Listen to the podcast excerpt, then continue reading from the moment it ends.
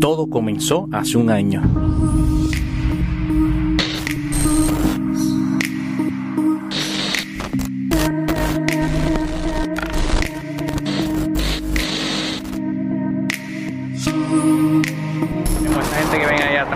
Este, vamos a ver si cierran. Este, tratando de quedarme aquí hasta lo último para, para ver si se los puedo mostrar. Así que a visitar el, el negocio de un gran amigo aquí en Manal Criollo en Cagua. Esto está bien lindo aquí, me encantó. Mira la hora que es, tú estás aquí tan temprano, parece que no hay carro en la Esta casa. mañana se cuenta, mira, los que están en la industria saben que la venta se cuenta cuando está burning gas, ¿cierto? Eh, Motivándoles y diciéndoles que, que hay que seguir hacia adelante, que hay que trabajar, que no nos podemos quitar.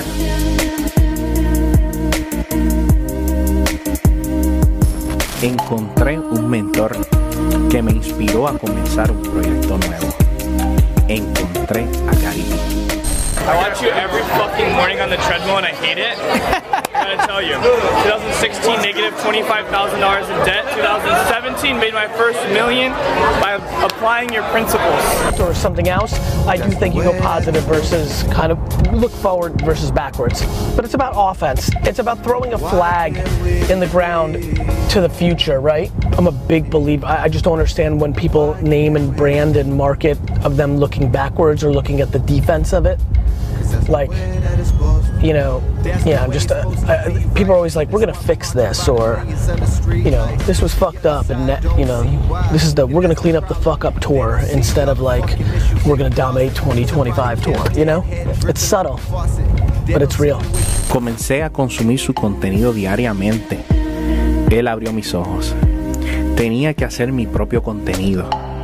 Tenía que crear mi marca personal.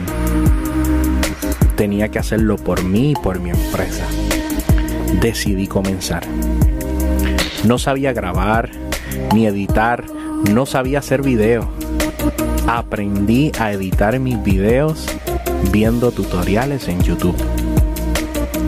Mi mentor me explicó que no tenía que quedar excelente, que lo importante era documentar mi jornada empresarial diariamente, subir contenido a las redes sociales tal y como yo soy, crear contenido genuino.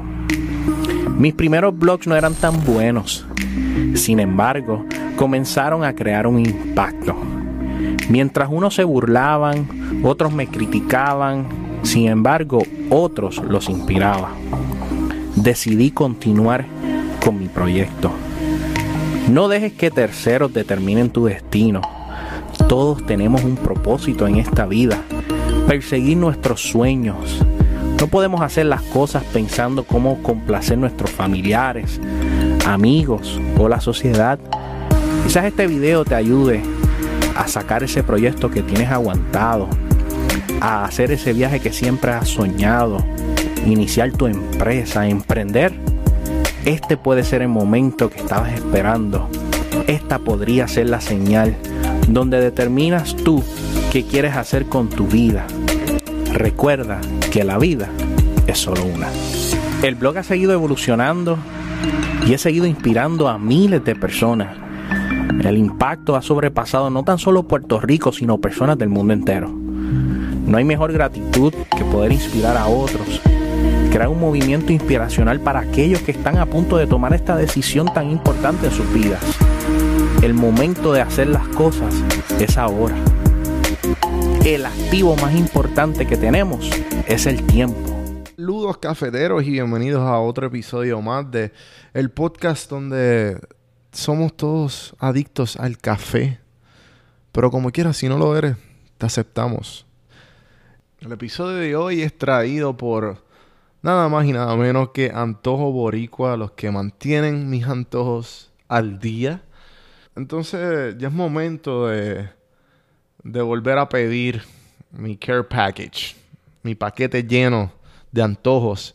Así que estaba viendo browsing, viendo a ver el, el antojoboricuapr.com y creo que, está, que voy a pedir para la Platanutres. Bueno, que tengo unas ganas de Platanutres. Mientras más y más estoy acá, más, me- más falta hacer las cosas. Y pique. Diablo, mano, un buen pique que no sea southern, que no sea sureño de acá, de, Estados Unidos. Antojo Boricua PR, los que siempre me mantienen mi antojo al día, síganlos en Facebook, en Instagram y Café Mano te da el código 10% en tu primera compra. En el episodio de hoy me acompaña Carlos Avile, el dealer del futuro de la Aviles Auto. Hablamos de su historia, de cómo comenzó, la influencia que fue Gary Vaynerchuk, que hablo mucho de él en este podcast, y un montón de cosas más, de estrategias de venta, de estrategias de negocio. Estuvo bien buena la conversación. Si tienes un negocio o si planeas tener uno, definitivamente esto es una conversación que te va, a, nutrir. Así, que, empezar,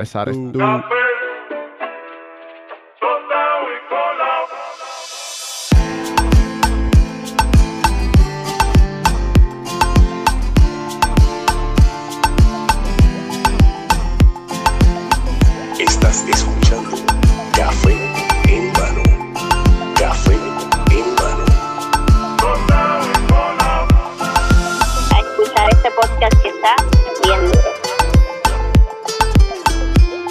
escuchando Café en Mano.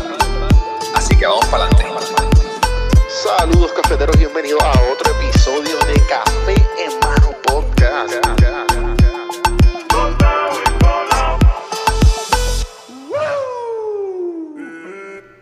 Carlos Aviles, dealer del futuro. Carlos, bienvenidos a Café en Mano Podcast. ¿Qué está pasando? Todo al bien. fin, al fin. Sí, sí, ya era hora, chicos, ya era hora. Yo creo que de, tú eras- de, de cuando yo empecé esto, tú estabas en la lista. O sea, ya tú, desde, desde que lo empecé, yo, yo, yo te descubrí, creo que fue María del Mar, la de, de Traveling Island Girl, que me dijo, mira, tu- y lo que tú estás tocando, eh, tienes que ver a Carlos yo, ¿quién es ese? ¿Quién es ese? Yo te busco y yo dije, no puede ser, no puede ser, loco. Es que tú, estabas- tú estás, eh, tú estás haciendo todo lo que yo, por lo menos, yo he visto de, de que yo siempre me he tratado de inclinar, que Bien. es Gary Vaynerchuk. Yo quiero empezar Ah, este podcast hablando de, de Gary Vaynerchuk y cómo tú has adaptado su filosofía en tu empresa y en tu brand. Súper. Pues mira, no son- una de las características, ¿verdad?, que puede tener cualquier empresario, emprendedor o persona que quiere desarrollar un negocio es conseguir aquellos mentores que aporten o te brinden recursos o herramientas para poder tú crecer tu negocio, ser más efectivo, etcétera. Y en la, en la búsqueda de mentores, una de las cosas que, que normalmente yo hago es que leo mucho. Y ahí es que descubro este uno de los bestsellers de, de Gary Vee, que era el Jab, Jab, Jab, Right Hook, sobre la forma de cómo mercadear y cómo los consumidores han cambiado su forma de consumir contenido y entonces de qué forma o, o utilizando psicología a la inversa, cómo tú puedes adaptar un sistema de mercadeo, entre comillas, donde tú hables sobre tu marca, ya sea tu negocio, producto o servicio, y a la misma vez la importancia de crecer tu marca personal o ponerle una cara enfrente de tu negocio para poder crecerla.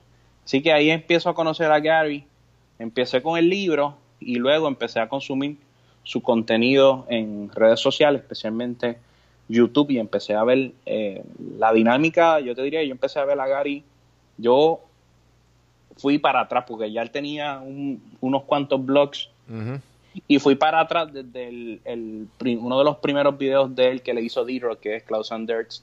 Ajá.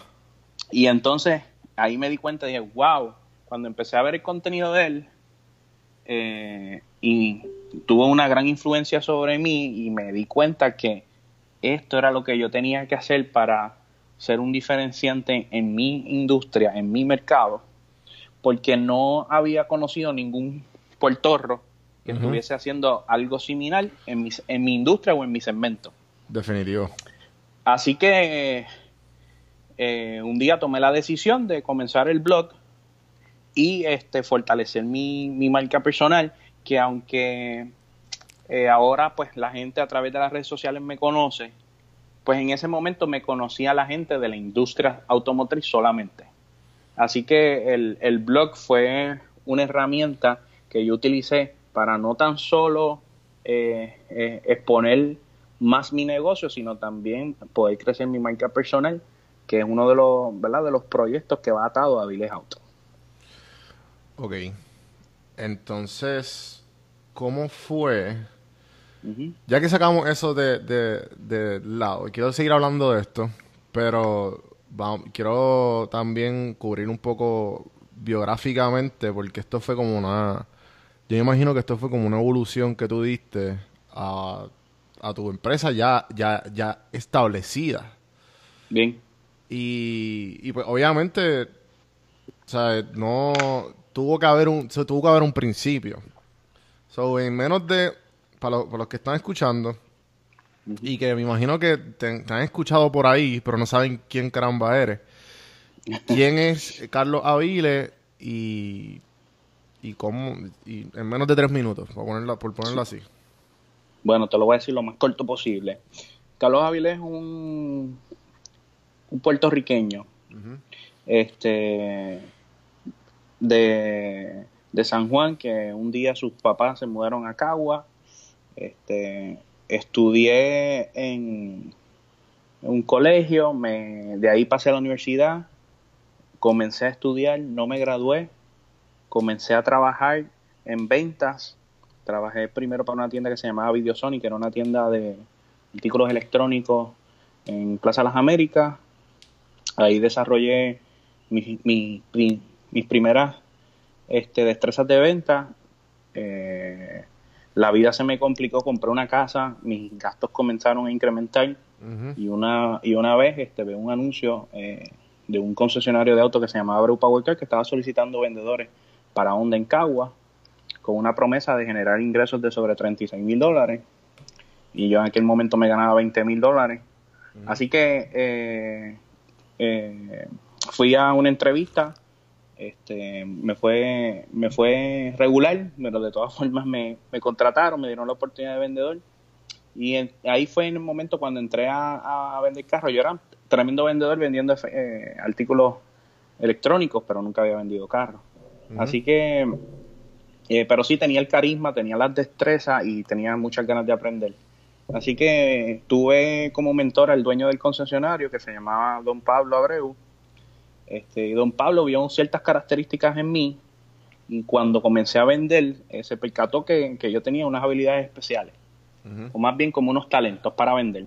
Así que él invirtió un poquito de, en adiestramiento en mí, me dio la oportunidad de, de seguir desarrollándome de la empresa. Para hacerte cuento largo corto, seis meses después, un año después que yo estoy en la compañía, eh, salí vendedor novato del año, luego me convertí en el vendedor número uno de la compañía, luego por, por lo por lo, ¿verdad? Por mis resultados me dieron una oportunidad de gerente de ventas, este, y luego de Abreu, pues, eh, seguí trabajando en la industria automotriz. Una vez yo entro como gerente de ventas, es que me percato que los carros eran una cuestión que me apasionaban y que yo podía hacer de esto una carrera profesional y que yo me podía dedicar a esto el resto de mi vida.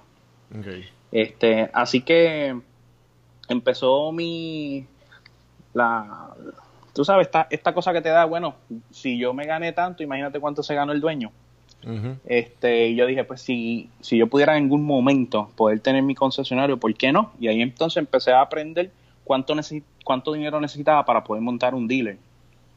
Este, y pues los negocios como los concesionarios, por el tipo de inventario, las facilidades y recursos humanos que un concesionario necesita, un negocio de alta inversión.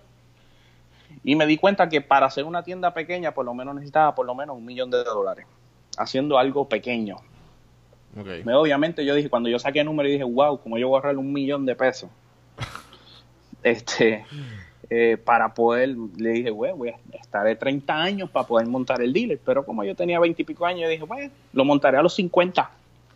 Pero nada, después como Espérate, so que tú, so que, mía que te interrumpa. Ajá. Tú, a los veintipico, tú dijiste, pues está bien, yo lo ahorro y a los 50 monto el dealer. Es- o sea, esa mentalidad la tenía.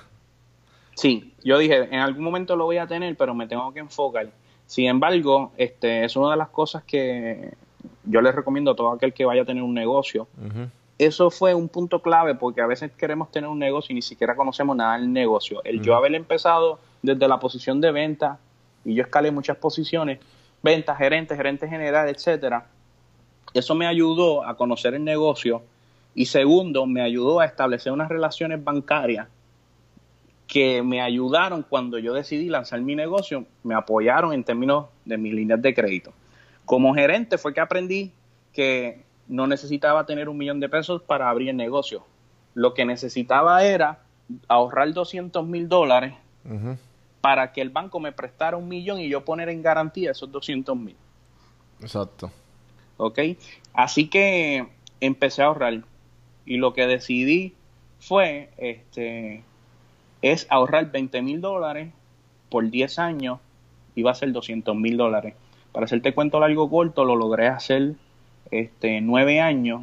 Recuerdo que recién cumplía eh, 30 años y ahí decidí este, renunciar. Tan pronto yo vi que mi cuenta llegó a 201 mil pesos, yo miré mi estado de cuenta, mi cuenta ahora llegué a 200 mil pesos, renuncié. En aquel momento trabajaba como gerente de Acura de Puerto Rico. Ajá. Y eso es una cosa, mucha gente me dijo, mi papá, ejemplo, me dijo, ya Javier, tú estás loco. Yo soy Carlos Javier, me dicen Javier también. Ajá. ¿Cómo tú vas a dejar Acura? Porque en ese momento yo estaba en el Hit Parade porque era uno de los gerentes más jóvenes de la industria.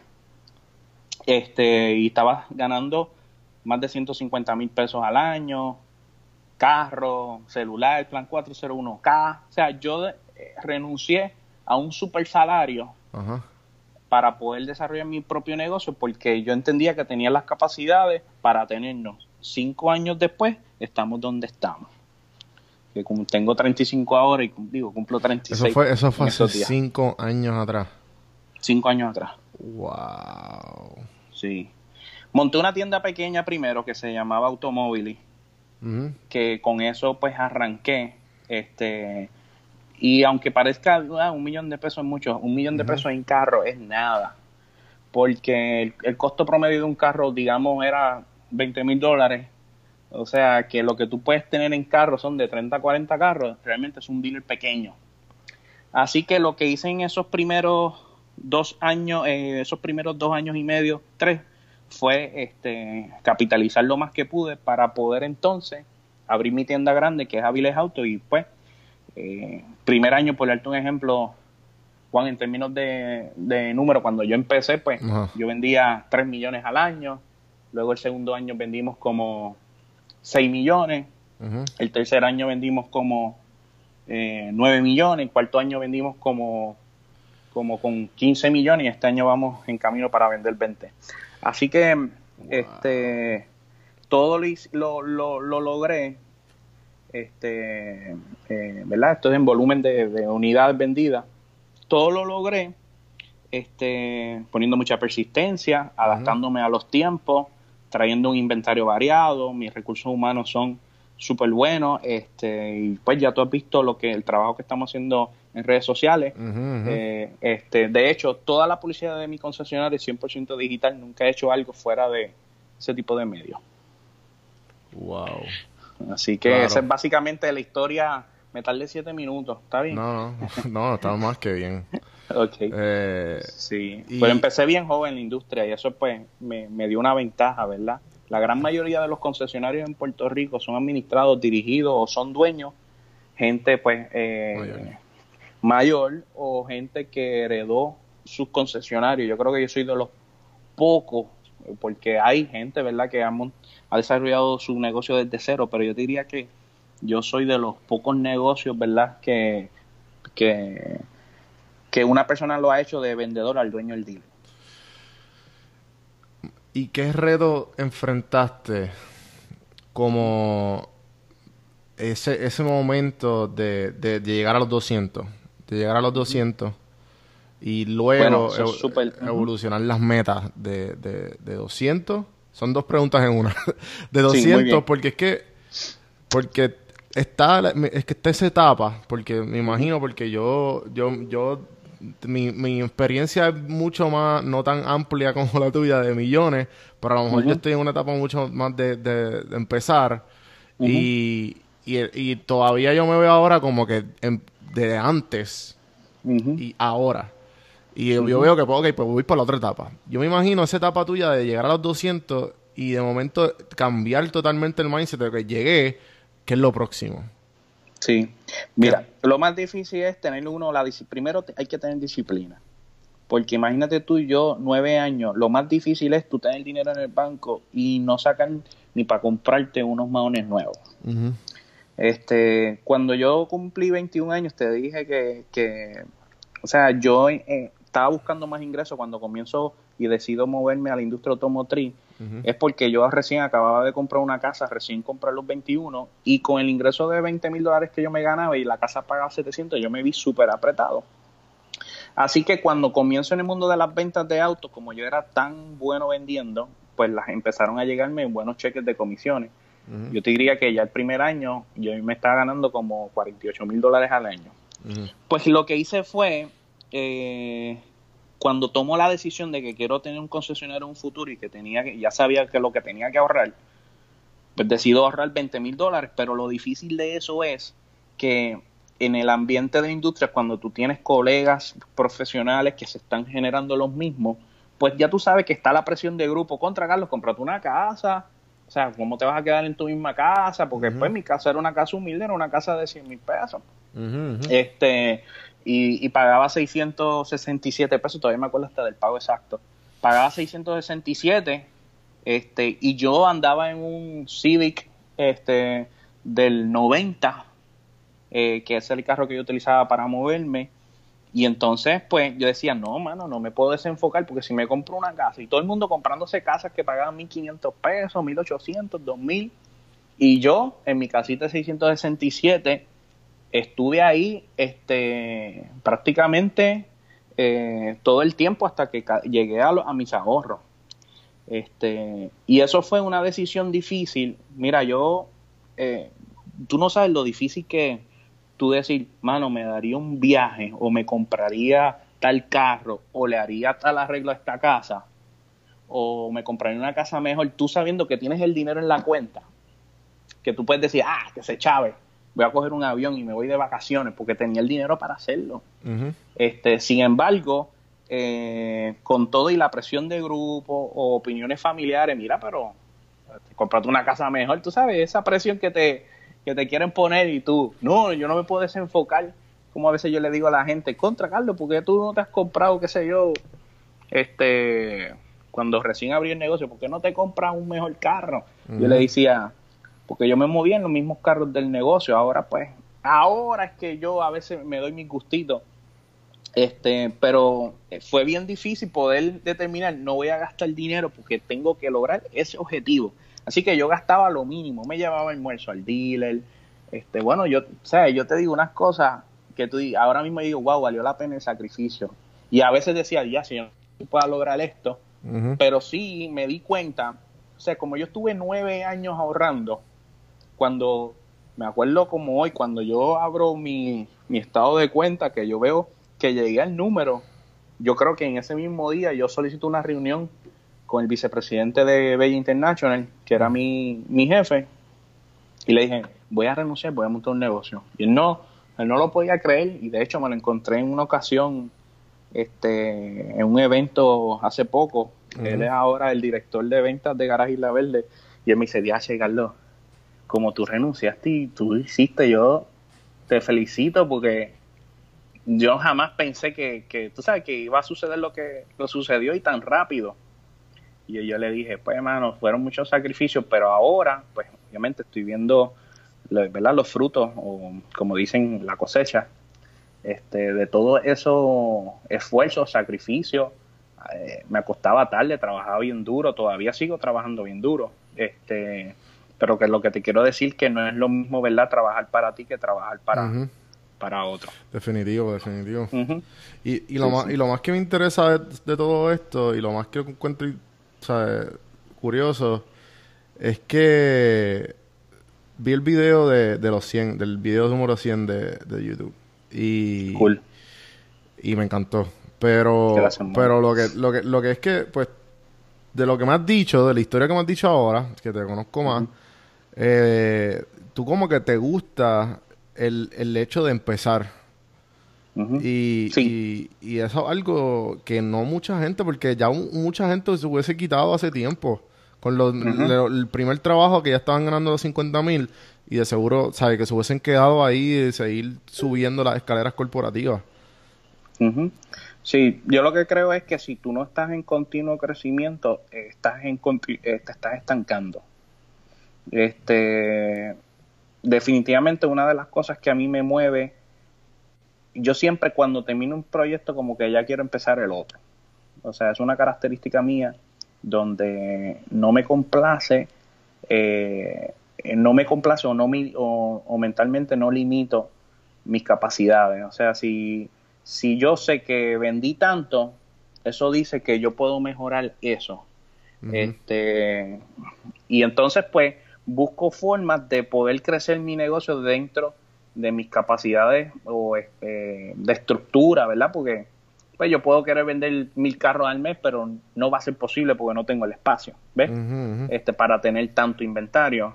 Pero sin embargo, yo lo que te puedo decir es que, que nosotros eh, hemos logrado eh, posicionar a Viles Auto como un concesionario de autos usados líder, eh, utilizando las redes sociales y que la gente se ha identificado con la marca como una marca de confianza. Cuando yo vi que Gary dijo ponle una cara a tu negocio, yo me di cuenta que en la industria automotriz la gran mayoría de la gente no conoce ni quién es el dueño del dealer. Nadie, nadie. Y, y todos son, la mayoría son apellidos, todos.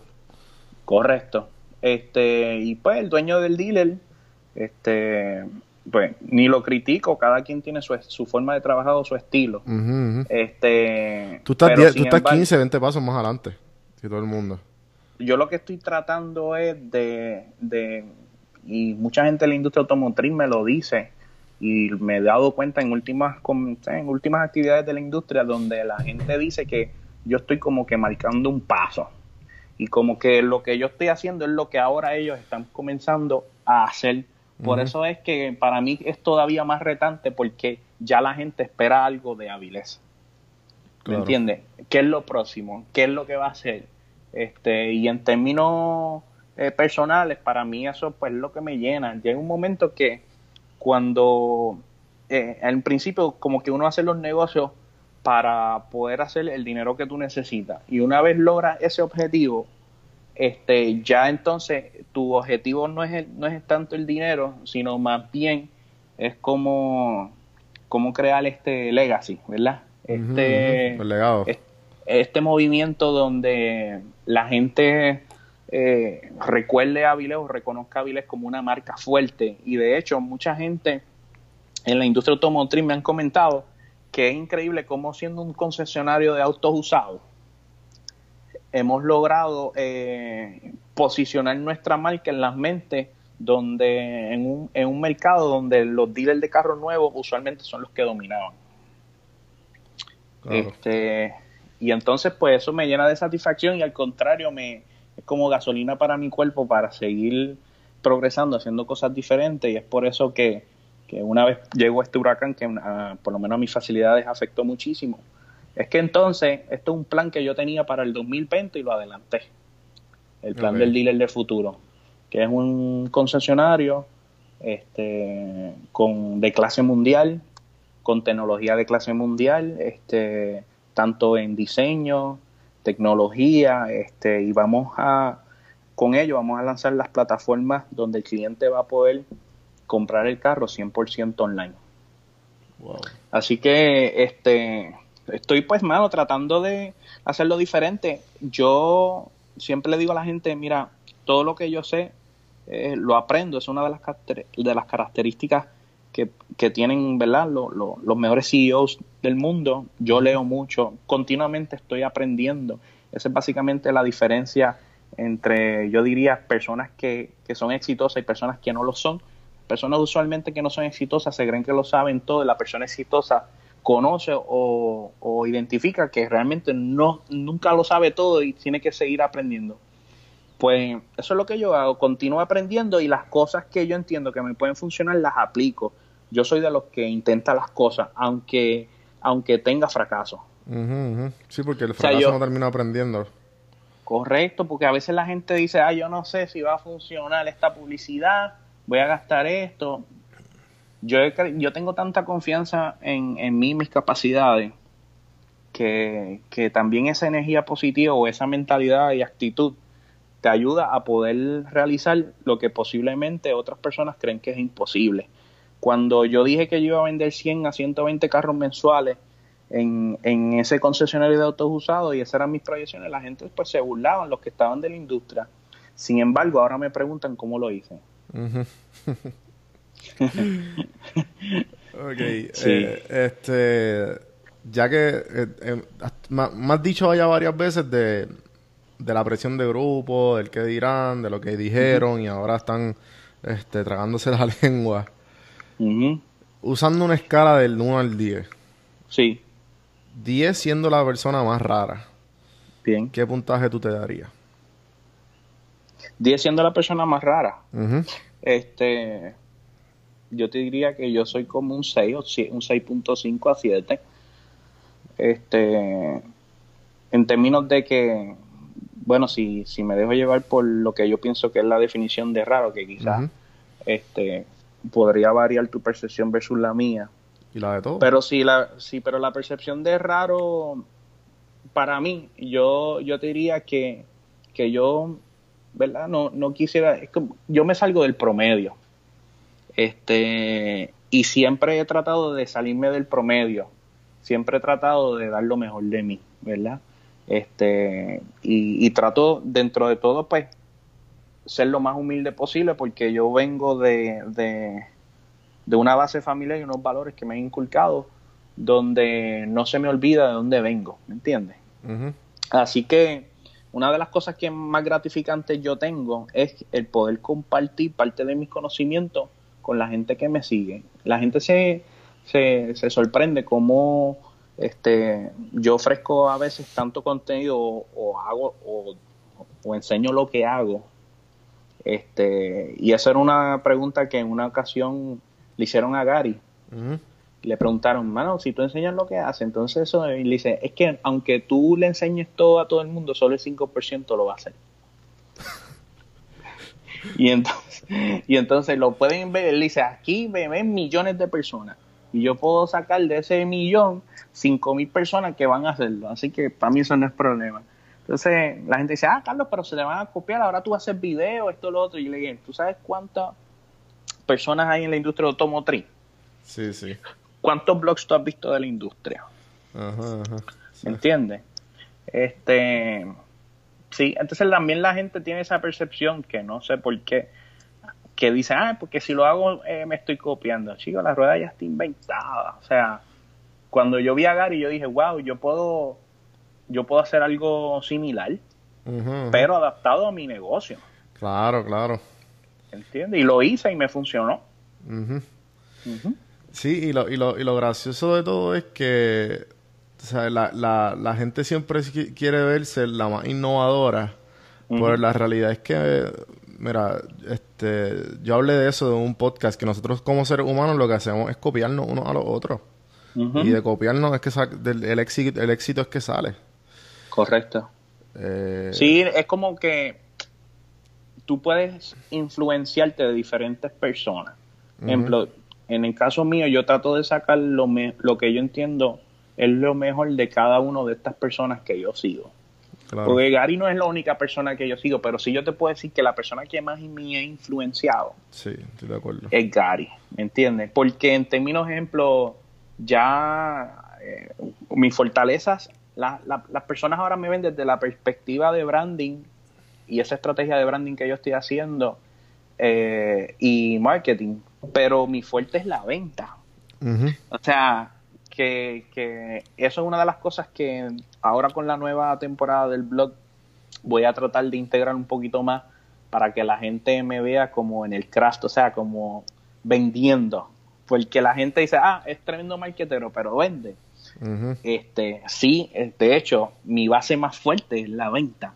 Y es por eso que, que aunque yo esa información o mis conocimientos he logrado transferirla a mis vendedores, por eso yo estoy constantemente adiestrando a los míos y cuando yo no puedo adiestrar, soy de las personas que invierten para que otros adiestren a mi empleado. Porque creo que, que al igual que cualquier otra profesión, bueno, tú eres médico, tienes que sacar licencia, tienes que sacar crédito, pues en ventas, pues tú, esto es un arte que se masteriza. O sea, hay una ciencia detrás de, del arte, hay un proceso de venta, de cómo influenciar a las personas, de cómo manejar las objeciones, hasta que tú sabes desde, primera, desde la primera vez que el cliente visitó ese showroom, hasta la primera impresión tú sabes que cuenta, desde que el cliente llamó por teléfono, hay un proceso que uno debe utilizar para, para crear esa confiabilidad con el cliente y poder concertar una cita que es el propósito en la venta de carro. ¿Qué- ¿Cómo, ¿Cómo te aprendiste a vender? Pues aprendí, yo empiezo vendiendo eh, productos de tecnología. ajá. Por eso yo creo que yo soy un, un geek de esto de tecnología. Si tú vas a casa, yo tengo cuantas cosas tú te puedes imaginar. Eso es lo que me gusta. Este, y por eso es que él es el dealer de futuro, que viene tecnológicamente avanzado. Este, pero yo empecé, a- mis bases de venta, yo diría quien me enseñaron a vender fue en la escuela de Abreu Power Cars, donde trabajé como vendedor de autos y ahí fue este donde mira lo importante de un dueño de negocio identificar quiénes son tus mejores activos e invertir en ellos Ujú. él, vi- él vio, dijo, espérate, este muchacho es un diamante sin pulir, dicho por él. De hecho, estuvo en mi inauguración del concesionario. Este, cuando yo inauguré Aviles Auto y para mí eso fue súper emotivo poder tenerlo ahí porque para mí fue un gran mentor. De hecho, este, prácticamente eh, todos los conocimientos que yo tengo en venta o por lo menos las bases que me dio, las conseguí a través de los adiestramientos que él me envió. O sea, él me envió con lo, lo mejor que había en el momento. Este, y yo absorbí la información como una esponja. Y una de las claves que él me educó fue, me enseñó fue dedica 30 minutos todos los días para autoadiestrarte y 30 minutos un libro de motivación y todavía disciplinadamente todavía lo hago.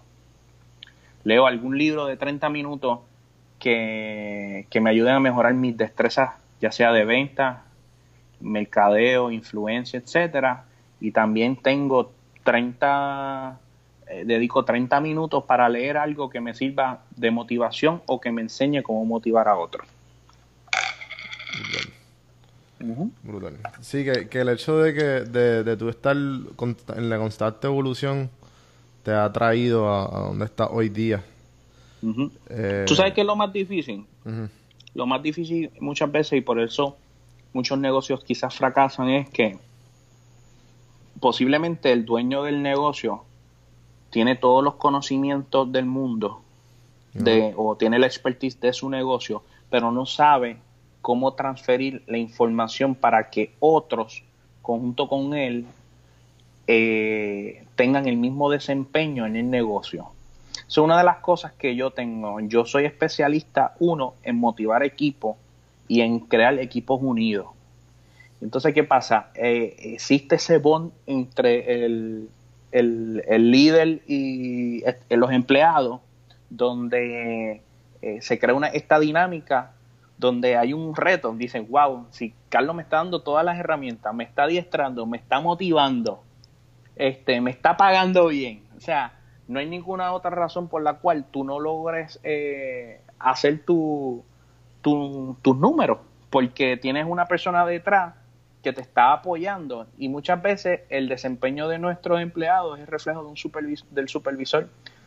Mírate cuando tú ves tiendas que están below performance, vélate qué está haciendo el supervisor para, para uno, adiestrarlos, motivarlos, incentivarlos a, a- que hagan un mejor performance. Así que es súper importante y a las personas que están escuchando esto, siempre tenemos que velar por, por nuestros empleados o por nuestro equipo, ¿verdad? Y ver cómo nosotros, nosotros crecemos si ellos crecen.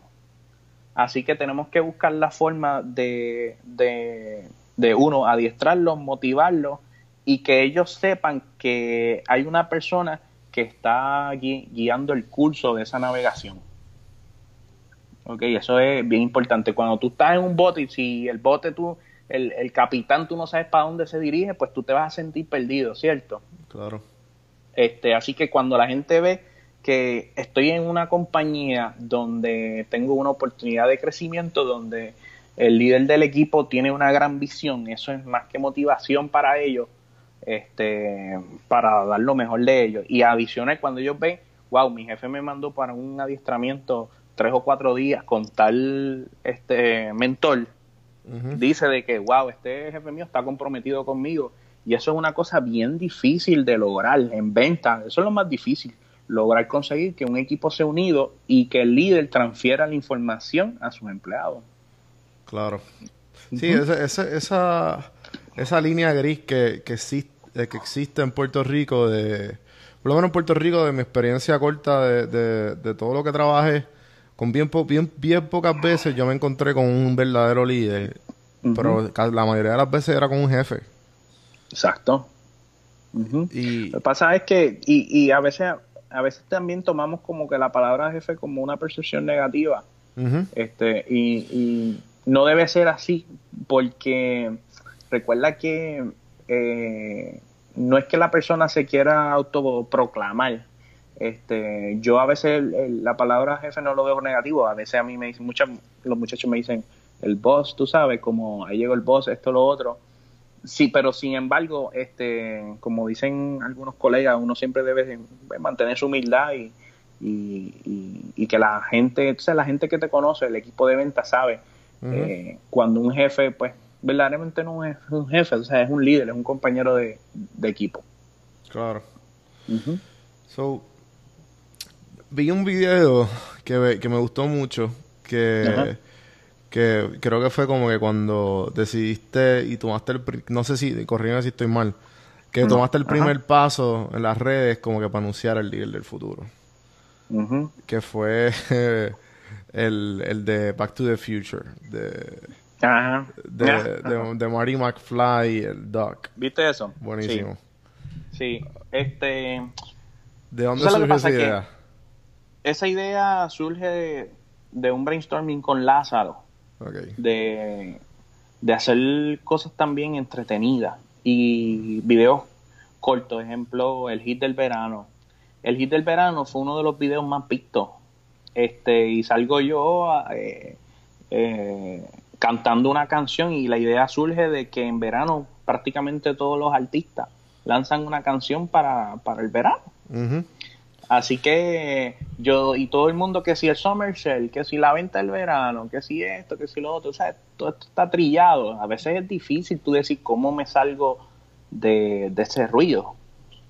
Y entonces, este, eh, yo lo que busco es captar la atención. Sabemos que la atención es uno de los activos más importantes que puede tener cualquier negocio. Así que decido hacer el hit del verano también. Así que tratamos de hacer cosas diferentes a lo que la gente espera de un dealer. O sea, yo trato de hacer las cosas totalmente a la inversa. O sea, de hecho, hasta en la forma de, hablar de nuestra, nuestros, nuestros copy, de nuestras comunicaciones como marca, este, están pensadas, no es a lo loco. Este, eh, no es publicar publicar. Tenemos un schedule, sabemos cuándo vamos a publicar qué cosa. Eh, los artes que estamos trabajando, el diseño gráfico, son artes limpios, minimalistas. Este, y ese tipo de cosas para tratar de mantener una imagen, eh, una buena imagen de nuestra marca, ¿ves? Pero es súper importante así, hacer cosas entretenidas, porque tú sabes como cultura, como boricua, ese video de Hit Verano lo compartió medio mundo. O sea, me llamaron de todos lados, Carlos, que tú haces cantando reggaetón. este, este, pero al fin, ¿cuál es el propósito o la finalidad de eso? que la gente va a saber que Carlos Avilés es el dueño del líder de Avilés Auto y vende carros. Eh, el otro de un cliente, ah, digo, hace un tiempito atrás, una persona me, me, dijo, chico, Carlos, el blog quedó muy largo, porque el blog era como de 14 minutos. Ok, normal. Y entonces, eh, chico, quedó muy largo, no pude verlo completo. Mi respuesta a él fue, este, creo que leí hasta un photo screen. Una, te hago esta pregunta, cuando tú vas por la autopista, y ves un billboard, este, ¿cuántos segundos tú estás viendo el anuncio? Él me escribió, cacho, casi nada, como 10 o 15 segundos. Entonces yo le dije, si yo logré, aunque el blog fuera de 14 minutos, y yo logré que tú lo vieras un minuto, yo logré mi propósito. Buenísimo. Ajá. Buenísimo. Sí, porque el propósito es que tú no, si tú quieres ver el blog completo, cool. Pero si tú no si, si yo logré que tú lo vieras por 30 segundos, ¿qué pasó? Inserté la semilla dentro de tu cerebro. Claro. ¿Entiendes? Eso es lo único está. que yo espero. Oye, los anuncios, los comerciales en televisión, ¿de cuántos son? De 30 segundos. Ujú. ¿Ok? Y, es, y a veces eso es suficiente como para que el cliente eh, reconozca la marca posteriormente cuando pase por la número uno. Ah, ese es el dealer del muchacho. ¿Entiendes? ¿Qué, cuál, ¿Cuál tú crees que, que es un, que es un buen... por- Quiero que me definas tu proceso creativo. Bueno, eh, lo más difícil yo creo del proceso creativo es buscar inspiración. Entonces, básicamente eh, nosotros lo que hacemos es vemos cuáles son las tendencias del mes y aunque todos los planificamos con, con anterioridad, tratamos de, de ver cuáles son po- las posibles tendencias Claro. o, o lo que va a estar ocurriendo y tratamos de ir a la par con, con el momento. Ujú. Este, por ejemplo, este, el hit del verano, eh, eh, que iba en relación con, con, con lo del comienzo de verano. Este, pero el proceso básicamente es, mira, mano, si tú supieras que la creatividad o el director creativo del dealer soy yo. Brutal. Este, yo básicamente dirijo todo lo que es la, la publicidad. Este, aunque sí tengo mis recursos, este, que me, que también compartimos ideas, pero la gran mayoría de las ideas, este, salen de mí. ¿Y saben por qué? Porque constantemente yo me dejo inspirar. Yo soy una persona que veo travel blogs yo soy un fanático de ver contenido en YouTube. Este eh, veo todo tipo de bloggers y, aunque tú no lo creas, eso de alguna forma eh, me inspira. Otra cosa que hago es cuando vi, cuando viajo, eso también eh, alimenta mi creatividad. Eh, veo anuncios que están haciendo en otros otros lugares, en otras culturas, este, en sitios que están más adelantados que nosotros pues veo la forma como ellos están haciendo negocio, cómo atraen los clientes. Y de esa, fa- de esa manera, pues me inspiro. Pero yo te diría que yo tengo un whiteboard en, en mi casa, yo tengo un home office, y en ese whiteboard, este, cuando se me ocurre una idea, yo voy y la anoto. Este, ejemplo, ya, aunque no te puedo decir, ya pa- para, para Halloween tengo algo, pero brutal, brutal, pero una cosa brutal. Que ya yo sé que ese video va a explotar. Este, sí, este, y así cuando se me surge una idea lo anoto. Cuando veo un anuncio bien brutal, ejemplo, vamos a suponer eh, un anuncio, eh, digamos, hasta de, de la NBA, que Ajá, ajá. de spray, o lo que sea. Digo, coño, ¿cómo yo puedo adaptar eso al dealer? ¿Ves? Este, ¿tú sabes lo que pasa? Que, que tú ves los anuncios de los dealers siempre son lo mismo. Este, y el, tú sabes, el chanteo es este, ven para acá, hazlo pronto. Entonces yo dije, yo me tengo que salir de eso. Yo, yo, yo tengo que hacer la diferencia. Y realmente el público ha respondido más a mis anuncios que al chanteo, para darte un ejemplo. Claro. Así que la creatividad básicamente surge de mirar el contenido de otro y no y si tú supieras el contenido es de otras industrias industria fashion retail yo me he inspirado de fashion retail yo me he inspirado este de, de, de industrias como lo son de hoteles consumo o sea eh, hotelería este y tú dirás ya entregarlo porque tú sabes que los hoteles como que tienen una forma diferente de hablarle a los clientes. Este, así que yo trato de adaptar eso y la experiencia de compra pues la hacemos diferente también, como nombre de tu podcast, o sea, esta experiencia de tomar café. Algo cool, algo chévere. Claro, claro. So, entonces, me gustaría hacerte unas preguntitas media rápidas. Dale. Y, y trata de pues, respondérmelas. No es que tenías ahí, no, tienes, no tenemos ningún tiempo, pero sé que si no las digo todas, pues se me va a olvidar. Dale. Si estuviera, si, tuvieras la oportunidad de viajar al pasado y decirle a, a Carlos y, y encontrarte con Carlos, ¿qué le dirías? si tuviera la oportunidad de encontrarme en el pasado con, con mi propio mismo. ah, sigue haciendo lo que estás haciendo. Ok. Entonces, si la del ¿qué, qué tú eres bueno, extre- extremadamente bueno, que el público no sabe o el mundo no sabe que tú eres bueno? Este, soy bien bueno en las computadoras. Este, soy bien bueno. Este, pero estamos hablando de cosas de negocio, estamos hablando de cosas personales. Bueno, de, de- de cosas Bueno, soy bien, personales. soy bien bueno en el billar, en el ping pong, nadie Exacto. me gana. Exacto. Este, cosas así. Exacto, exacto. Coño, qué cool. Este, sí, soy, soy bueno en, en jugando ping pong. Soy tremendo en el billar, así que lanzo el reto ahí a cualquiera que quiera. Ya saben, Carlos. Este, me escriben y, y- y vemos a ver quién gana. Este, pero así las características de negocio, pues mucha gente ya las conoce. Claro. Ujú, Ok, entonces en tu, en la, en tu memoria más reciente, ujú. ¿qué ha sido el, eh, un evento en tu vida o cosa que ha sido más eh, eh, inspirador para ti? Eh, pues mira, eh, una de las cosas que, que más me inspiran es este eh, el poder ver cómo otro eh, se o sea, el poder ver que el contenido que yo creo inspira a otro. Eso, eso me inspira a, a yo seguir creando. Este, esos son de los momentos, ¿verdad? Que más yo me inspiro, como que me lleno, ¿verdad? Como que digo, wow, lo que estoy haciendo está funcionando.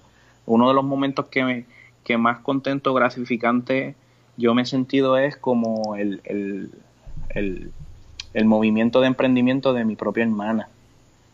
Cómo ella decidió emprender porque se, se vio eh, influenciada por lo que por mis consejos y luego yo poder ver el éxito que ella está teniendo no hay nada mejor que eso Sí, eso es como adictivo, ¿verdad? sí Eh. porque es gratificante qué sé yo este te llena tú sabes porque como te dije anteriormente no todo es el dinero mucha gente hace negocio por el dinero pero una vez lo alcanza Es vacío. es vacío, tú tienes que buscar otras formas. Todos queremos, oye, todos trabajamos por, por conseguir el dinero, ¿verdad? Este eh, es una herramienta que necesitamos para poder vivir, eso lo sabemos todos. Pero hay otras cosas que te llenan más y te llenan de más felicidad que, que el dinero. Pero este, tampoco el dinero puede ser una preocupación. O sea, yo creo que una vez tú sacas esa preocupación del medio, eh, te da ese beneficio no solo de, de, de tú poder crecer o reinvertir esas ganancias, sino también que te da la posibilidad o te da el alcance para poder ayudar a más personas. Claro. ¿Qué, qué, qué estrategias le daría a alguien que estuviera empezando un negocio? Pues mira, eh, en términos de estrategia de negocio, yo lo que te diría es que, que deben este, invertir tiempo en hacer contenido que vaya eh, dirigido a la audiencia que ellos quieren, eh, ¿verdad? Que ellos quieren llegar. Este, si yo no tengo mucho presupuesto para, para, para hacer publicidad en, en- en, digamos, en las redes, yo creo que el producir buen contenido va a hacer que orgánicamente ese contenido se distribuya. Este, otra estrategia que, que, que yo haría es este atacar o más bien darle mantenimiento a ese, lo que le llaman muchas personas, el green grass, son las personas más cercanas a ti.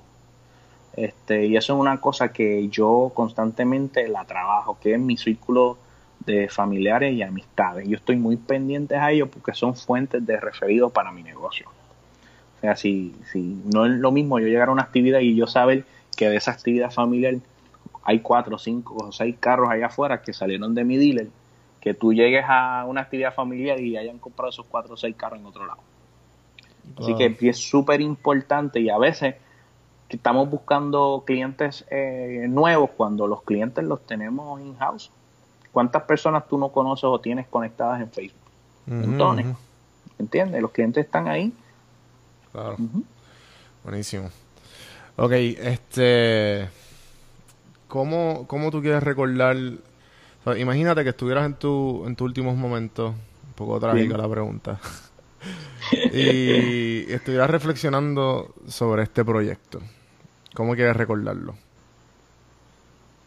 Bueno, quisiera recordarlo como, como algo, algo bien satisfactorio, tú sabes. Me gustaría eh, sentir que, que hice mi, que hice mi, hice mi trabajo. O sea, yo cuando hablo lo del legado, si tú supieras que yo he comprado libros eh, hablando sobre eso, yo quisiera que, que de alguna forma el, el que yo haya logrado esto eh, influya positivamente en, mis hijos, en mis herederos, de forma que ellos pues puedan ¿verdad? verse inspirados por lo que yo logré y ellos puedan hacer lo mismo. Este, yo quisiera que haber pasado por este planeta Tierra y haber logrado mi propósito o el propósito ¿verdad? que Dios haya tenido para mí. Este, yo creo que con eso yo estaría más que satisfecho. ¿Cómo es, cómo es el futuro de, del dealer del futuro? Bueno, el futuro, el futuro, ahora mismo yo tengo el dealer del futuro y tengo el proyecto del secreto mejor guardado. ok. Tengo dos, dos proyectos. ¿Qué es eso? Este, el secreto mejor guardado sigue siendo un secreto, pero lo vas a conocer muy pronto. Ah, ok, ok. pero mira, yo yo veo la, la, la compañía, o sea, a mí me surgen, que me están surgiendo muchas oportunidades. Este, cuando tú, cuando las personas ven que tú tienes capacidades para desarrollar negocio y crecerlos, pues se abren oportunidades. Claro. Este, en el campo de la industria automotriz, pues yo creo que con nuestro concesionario dealer del futuro nos vemos en una posición para crecer. Una vez este dealer se lance este, y con las nuevas tecnologías que vamos a estar implementando, yo veo pues un buen crecimiento en esa empresa. El secreto mejor guardado es un proyecto que es, es, un, es un deseo mío de, lograr algo diferente, una experiencia de compra diferente y no tiene nada que ver con, el área de Caguas, en otra área que estoy haciendo otro negocio. Eh, sin embargo, te diría que, que si yo fuera a, a envolverme en otros tipos de negocios, estoy explorando otro tipo de inversión en otras industrias que no sean autos. Quiero diversificar mi portfolio. Este, así que ahí estoy abierto para escuchar propuestas y, y lo que estoy es eh, continuamente buscando oportunidades de negocio donde me permitan en un futuro obtener un ingreso residual. Genial. Ya saben, gente, las propuestas directo a Carlos. Exacto. Estoy abierto a, a escuchar eh, eh, propuestas y de hecho estoy tratando de, de asignar un pequeño fondo este para poder invertir en estos negocios que yo entiendan que tengan capacidad de crecer. Brutal, eso está buenísimo, mano. Ujú. Ok, pues llegamos al final. Para el final, para el final yo, yo siempre guardo tres preguntas que se las hago a todo el mundo. Eh, la primera pregunta es, ¿qué libro le regalarías a tu hijo o tu hija? O si no le has regalado uno, le, le regalaste. Eh, la Biblia. Ok. Y... mm, ¿Se un por qué o estamos, estamos Yo, así? yo- bueno, yo creo que es un, eh, son los, unos escritos súper importantes eh, y entiendo que los pueden influir de manera súper positiva en sus vidas. La segunda pregunta. ¿Qué serie o película le has sacado una enseñanza? Eh, me encantó la película The Founder. Wow, De- qué película. Sí. Aprendí a, a- se aprende mucho, especialmente A a no que ser no un puedes confiar. y, que, y que tengas cuidado que no confíe en todo el mundo. Sí, todo tiene que estar escrito. Todo tiene que estar escrito, especialmente el 1%. Exacto. Y la última, la última pregunta. Este, tienes a un, hijo de un amigo, tienes un seguidor, eh, tienes a alguien cercano en, en tu vida, en tu círculo. Está en cuarto año y te dices, Carlos, yo quiero hacer exactamente lo que tú haces. ¿Qué hago? ¿Qué tú le, qué tú le dirías? Yo creo que yo, yo quiero hacer exactamente lo que tú haces. Bueno, yo, yo lo que le diría es que cada, cada persona encuentra su propio su propia ruta. Eh, no, nosotros nos debemos, posiblemente nos vemos influenciados por mucho, pero yo creo que al final cada persona, según va madurando, según va creciendo, va identificando esa cosa que le hace clic en su interior, donde va a determinar cuál va a ser el curso a obtener. Si alguna persona me dice, Carlos, yo quiero vender carro, ¿sabes lo que pasa? Que, Juan, que a nadie le dicen, cuando salga a la universidad, vete a vender carro. Eso no existe. De hecho, no existe una universidad de vender carro. Eso es como... eh, pero si la persona me dijera, yo y va a estudiar, va, va a hacer el estudio, fíjate que yo fui un dropout, yo no estudié. Sin embargo, eh, a través de la experiencia que, que yo estuve dentro del negocio, pues me, me- me permitió hacerlo. Pero si la persona quiere desarrollar negocio, yo creo que debería eh, buscar, hacer cursos de eh, estudiar, ¿verdad? Eh, eh, comercio, este, administración de empresas, etcétera. Eso es lo que yo le aconsejaría si, si quiere desarrollar su, ¿verdad? su propio negocio. Buenísimo. Bueno, Carlos, pues fue un placer tenerte. Eh, cuéntame, ¿dónde te conseguimos? Ujú. Pues estoy en todas las plataformas. Este, las personas que me quieran seguir pueden entrar a Facebook, me buscan como Carlos Avilés. También estoy en Instagram. Tengo mi canal de YouTube, pueden ir ahí y suscribirse. Este, como parte de la nueva temporada del blog, este, vamos a estar también produciendo algunas piezas de contenido donde eh, eh, abundo un poco más sobre ventas, este, sobre aplicaciones y software que utilizo para, para darle seguimiento a mis clientes, etcétera, que yo creo que van a ser súper súper buenos. Este, así que voy a tratar de hacer contenido y ese contenido va a estar en YouTube. Este, si las personas quieren aprender a cómo vender, aprender a cómo influenciar a las personas y quieren hablar en el mismo lenguaje que nosotros, español, pues lo van a conseguir. Brutal. Pues a mí me pueden conseguir donjuandelcampo.com, donde redirige directamente a mi Instagram. Ahí estoy la mayor parte del tiempo. Estoy en Facebook también. Denle like, denle follow. Eh, estoy ahí, Café en Mano Podcast. Y este, gracias por escuchar, gente. Carlos, mil gracias por decir que sí, estar aquí. Oye, gracias a todos, hermano, y pues mucho éxito. éxito. Gracias, gracias, gracias.